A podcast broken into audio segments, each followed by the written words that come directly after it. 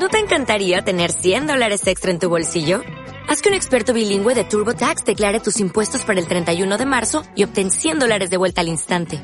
Porque no importa cuáles hayan sido tus logros del año pasado, TurboTax hace que cuenten. Obtén 100 dólares de vuelta y tus impuestos con 100% de precisión. Solo con Intuit TurboTax.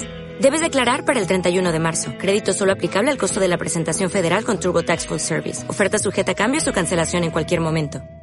¿Qué pasa, gallinicas mías? Aquí vuestro reportero maricharachero de Barrio Sésamo, que en este episodio, en este episodio os va a dar leña con el M2. Pero antes os cuento mi odisea con iOS 16, mayormente con iOS 16, pero también con macOS, mmm, ya no me acuerdo el nombre, bueno, macOS Monterrey más uno, ¿vale? Las betas. Eh, como estaba tan entusiasmado después de la Keynote, pues, eh, y tengo una cuenta de desarrollador, ¿vale? Yo he programado, yo he hecho aplicaciones para el Apple Watch, aquí donde me veis, y bueno, solo para el Apple Watch. Y bueno, en un momento dado, y sigo teniendo la cuenta, no la pago, pero la tengo, ¿vale? Activa, con lo cual eh, tengo acceso a los, a los perfiles de desarrollo, ¿vale? Pues me instalé la beta de iOS en el, en el iPad M1 para comprobar las cosas del iPad M1 y luego la instalé también en el iMac eh, del 2017, que es el equipo más bajo que se soporta, más antiguo que se soporta con, la, con iOS 16. Y luego, como quería probar en el Hangout la, la idea de usar el teléfono como cámara y como micrófono, pues lo instalé también en el, en el Flyphone, en el iPhone 13 Pro Max, ¿vale? Entonces, bueno, ya visteis si escuchasteis el hangout de, de, este, de este miércoles, pues ya visteis el fracaso de mi matrimonio. Al final parece ser que el problema del audio dio grandísimos problemas el audio, se me había robotizado, pero el problema parece ser que no era del iPhone, de la beta de iOS 16, sino que era de la beta de, eh, de, de macOS. ¿Vale? Con el audio. Entonces, bueno, al final me puse los cascos que uso yo siempre y tampoco funcionaba. Lo que no pude ponerme es el micro del iMac porque cuando lo desmonté para cambiarle el disco duro, la pegatina esta que hay que poner en la pantalla, pues la puse tapando el micrófono y apenas se me oye con el cuando hablo con cuando uso el micrófono integrado. En algún momento dado, pues lo desmontaré y la, la cambiaré, ¿vale? Eh, o sea, lo arreglaré. Tengo que comprar una, las nuevas, pegatinas, porque esto cada vez que desmontas el iMac tienes que cambiar las pegatinas. Con los antiguos no. Con los antiguos había unas ventosas, que yo tengo las ventosas, le pegas un tirón y se abre la pantalla eh, que, que, va magnéticamente puesta. Y para ponerla igual, la vas acercando, la vas acercando y de repente hace ¡pac! y se te, se te clava en el, en el Mac. Bueno, pues al final me tuve que coger el MacBook Pro de 16 pulgadas y ponerme con el MacBook Pro de 16 pulgadas porque no funcionaba. Y luego el audio. Y luego el choteo vino cuando Joseba, que también tiene iOS 16, se entró en el Hangout y resulta que el problema del audio también está en iOS 16. Y se le oía completamente robotizado. Yo soy Nano Robot, su amigo fiel. Ulises. Y bueno, yo lo que he hecho fue entre ayer por la tarde y hoy, pues eh, he vuelto a instalar las versiones finales, porque bueno, en el iPhone, pues la verdad, el Safari no me iba muy bien. A Joseba, Joseba dice que le va bien, a mí no me iba muy bien el, Safari. Y todas las cosas de los, las eh, cositas, ¿cómo se llaman? Las los widgets y todo eso, a mí eso me peo en eso porque yo no lo uso para nada, ni me importa nada. Entonces sí, la pantalla de bloqueo muy bonita, pero es que no había más. A ver, las novedades de lo de usar la cámara del teléfono y el micrófono de, del teléfono como webcam en cualquier software de videoconferencia es la caña, ojo. Y eso, a ver, era una beta y no estoy protestando porque falle, ¿vale? Sino simplemente pues no tengo ganas de... Ya me peleo bastante con los fallos de de, macOS y de iOS normales cuando las versiones finales, pues para liarme eh, con, las, con las betas. Vamos, restauré de copia de seguridad porque eh, debéis de saber que cuando instaléis una versión beta lo primero que tenéis que hacer es conectar el iPhone a un ordenador y hacer una copia de seguridad encriptada. ¿Vale? Cuando os pregunte, conectáis y os pregunta si quieres hacerla con clave de acceso, hacerla con clave de acceso y luego cuando restauréis la gran mayoría de cosas se restauran sin necesidad de, que tengas que volver a meter la clave. Creo que lo único que, tienes que volver a meter la clave son el Apple Pay, que te, te toca volver a activar todas las tarjetas y todas las cosas que tengas en el, en el Apple Pay. Eh, yo no lo hice así, ¿vale? Yo no hice copia de seguridad, pero como habían pasado un día, pues aún tenía copias de seguridad en iCloud de mm, anteriores de haberle instalado iOS 16. Aunque creo que me ofreció restaurar una copia realizada eh, con iOS 16 en el iPhone, ¿vale? Lo que pasa que no, me, fui a una copia del día de antes, que era con, bueno, dos días antes, porque como el teléfono lo cargo cada dos días o cada tres días, solamente hace copia cuando está, cuando está cargado. Y bueno, en este momento pues he vuelto otra vez a Monterrey en los Mac, en todos los Mac, y a iOS 15.5 en todas las i cosas. Y bueno, ahora vamos al tema central de aquí.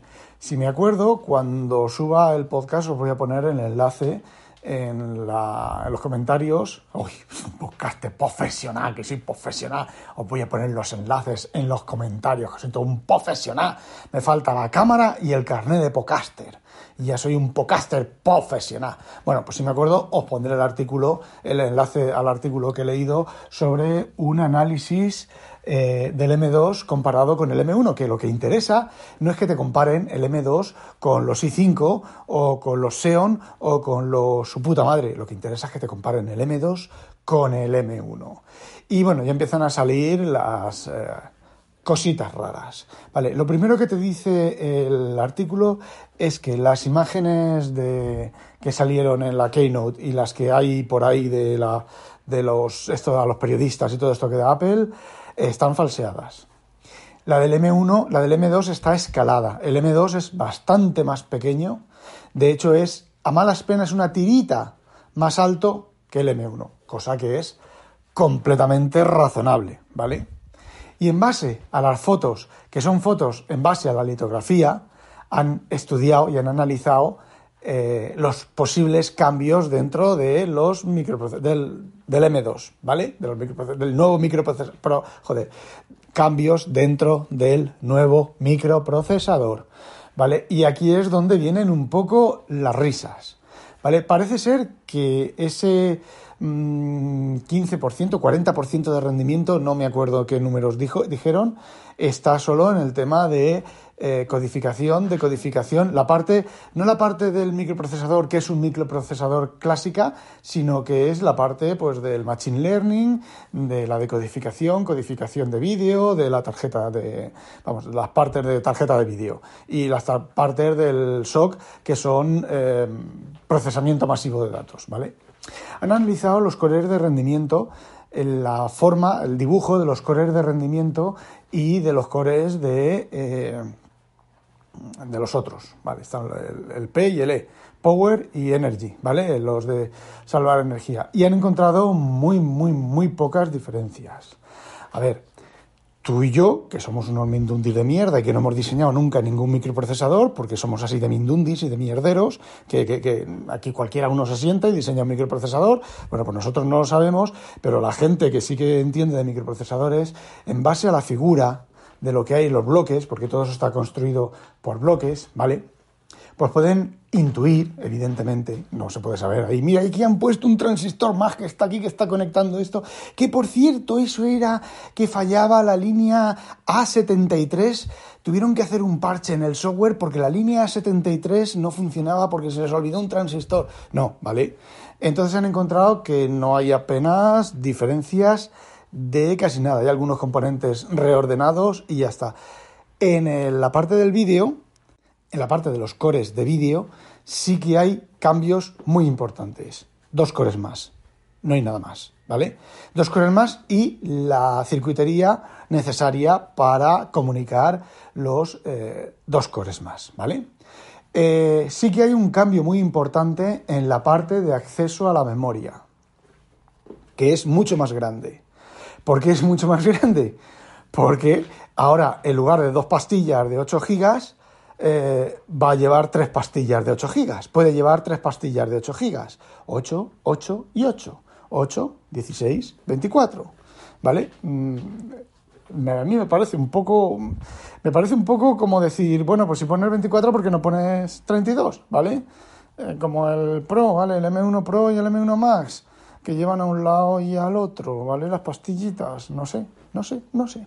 Entonces ahí sí que se ha notado un incremento bastante importante de transistores, evidentemente. ¿Por qué? Pues porque la memoria es el doble de rápida, es mucho más cara, ¿vale? Y, bueno, pues accede a más memoria. Eh, yo creo que no han puesto 32 por no, por no pisarse el, el M2, o sea, el M1 Pro eh, y el M1 Max, por no pisarlos, ¿vale? En cuanto a acceso de, de memoria, porque mucha gente no necesitamos en el Mac, no necesitamos eh, esas fuerzas de proceso de decodificación y codificación de vídeo y de audio, necesitamos memoria y velocidad de acceso a disco, que viene a estar pareja con eh, la memoria, ¿vale? Bueno, pues parece ser que sí que hay otro cambio en una cosa de los microprocesadores que se llama ROB, R-O-B, ¿vale? Reorder Buffer que mmm, sois unos mindundis y unos nadies si no sabéis lo que era el ROB, ¿vale? Yo no lo sabía hasta que he leído el artículo y he tenido que mirar en la Wikipedia qué era el ROB. A ver, yo sabía la funcionalidad del ROB, pero no sabía lo que era el ROB, ¿vale? No lo conocía como las siglas de ROB. Cuando yo estudié cómo se hacía un microprocesador y demás, con un libro que creo que no me traje de, España. Es un libro asquerosamente complicado, ¿vale? Todo esto de los pipelines, de la reordenación y tal. El ROB es exactamente eso. El Reorder Buffer o el buffer de reordenación de instrucciones. Es un tipo de optimización dentro de todas las que tiene el microprocesador que mm, cuando el, microprocesador, yo os, lo comenté, no sé dónde lo he comentado, creo que en, el, en Ingeniería Inversa de una Patata, los ARM eh, la instrucción de salto no se ejecuta cuando tú haces el JMP, se ejecuta después de ejecutar la, instrucción siguiente. ¿Vale? Bueno, pues el ROB ayuda en eso a precalcular, preejecutar una serie de las siguientes instrucciones. Lo que hace el, el ROB, por ejemplo, es eh, el, resultado de la ejecución de la instrucción actual lo mete en una posición dentro del ROB que, que el predictor de salto y el predictor de ejecución de instrucciones piensa que se va a volver a utilizar ese dato. ¿Qué es lo que ocurre si llega, si continúa la ejecución y no se ejecuta ese dato? Que viene a ser lo de ejecutas una instrucción, saltas, pero esa instrucción realmente no te ha hecho falta porque después del salto eh, esa instrucción realmente no ha hecho salta, no, ha hecho falta por las condiciones siguientes a, las del salto.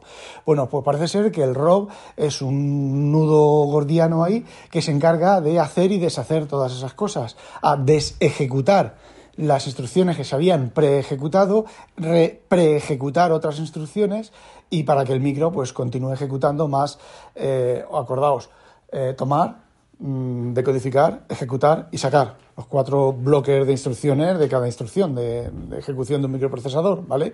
Pues para evitar que el microprocesador eh, tome, decodifique, ejecute y saque de manera mucho más continua y mucho más fluida, bueno, el ROB está antes para eh, reordenar y para mm, prepararle al microprocesador eh, las siguientes instrucciones a ejecutar eh, y que si se produce algún fallo en esas instrucciones, no fallo de que falle la instrucción, sino de que esa preparación no es la correcta, bueno, pues le reprepara para continuar con la ejecución. Vale, pues eso parece ser que sí que es lo que sí que está bastante cambiado.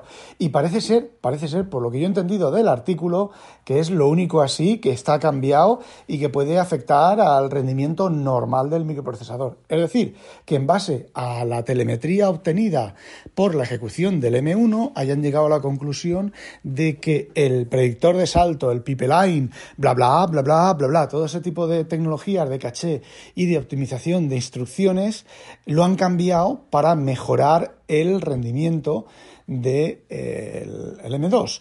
Entonces, digamos que el M1, el M2, perdón, el M2, el M2 sería un M1 con eh, esa parte mejorada, que parece ser que es una parte importante del incremento del rendimiento del microprocesador utilizado como un microprocesador de propósito general, ¿vale? Pues para trabajar con el sistema operativo, para abrir el Word, para abrir el Office, o sea, para abrir el Office es lo mismo, para abrir el Excel, para, yo qué sé, el funcionamiento del propio sistema operativo y ese tipo de cosas. Pero por lo que dice este artículo, esa mejora de rendimiento tan absoluta solo la van a experimentar los que hagan decodificación, codificación de vídeo, de audio y hagan eh, streaming y cosas de esas.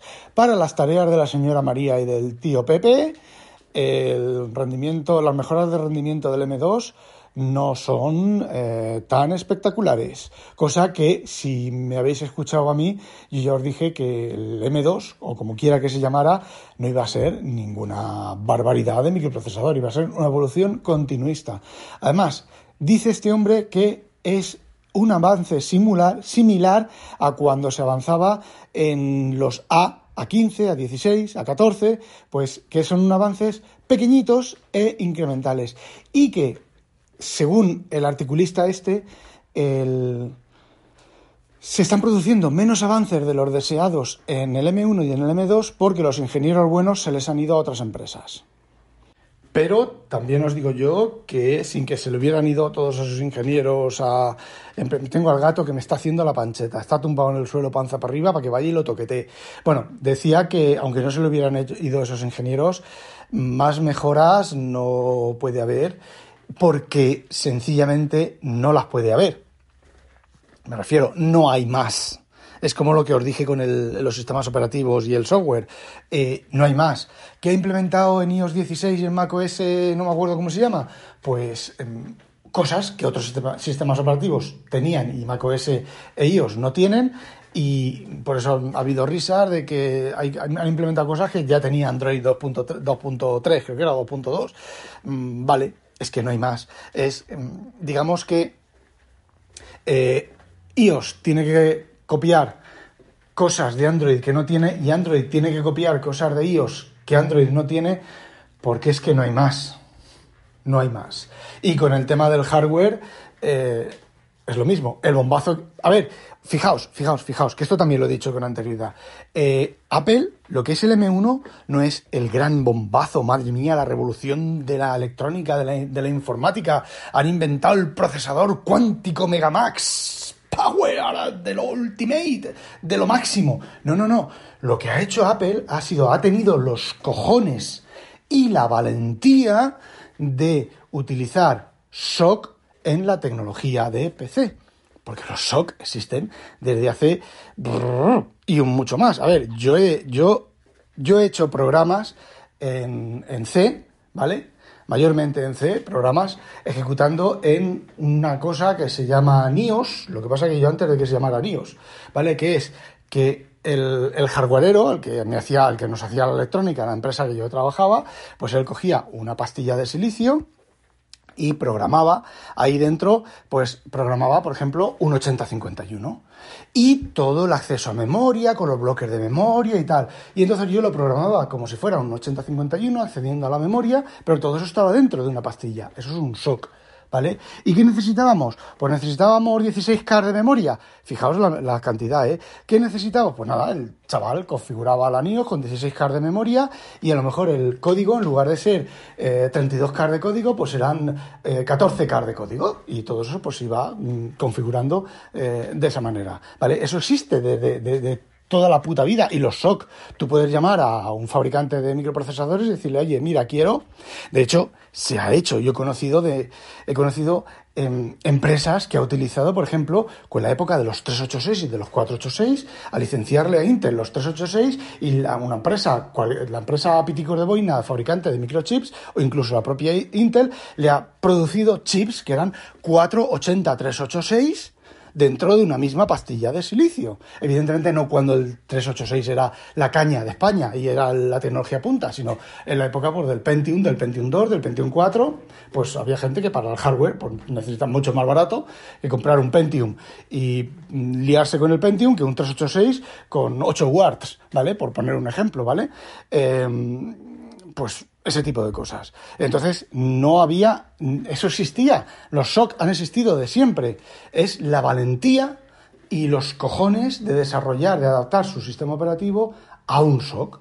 Y esa es la revolución real de Apple, que visto desde un punto de vista absoluto, eh, no es ninguna revolución.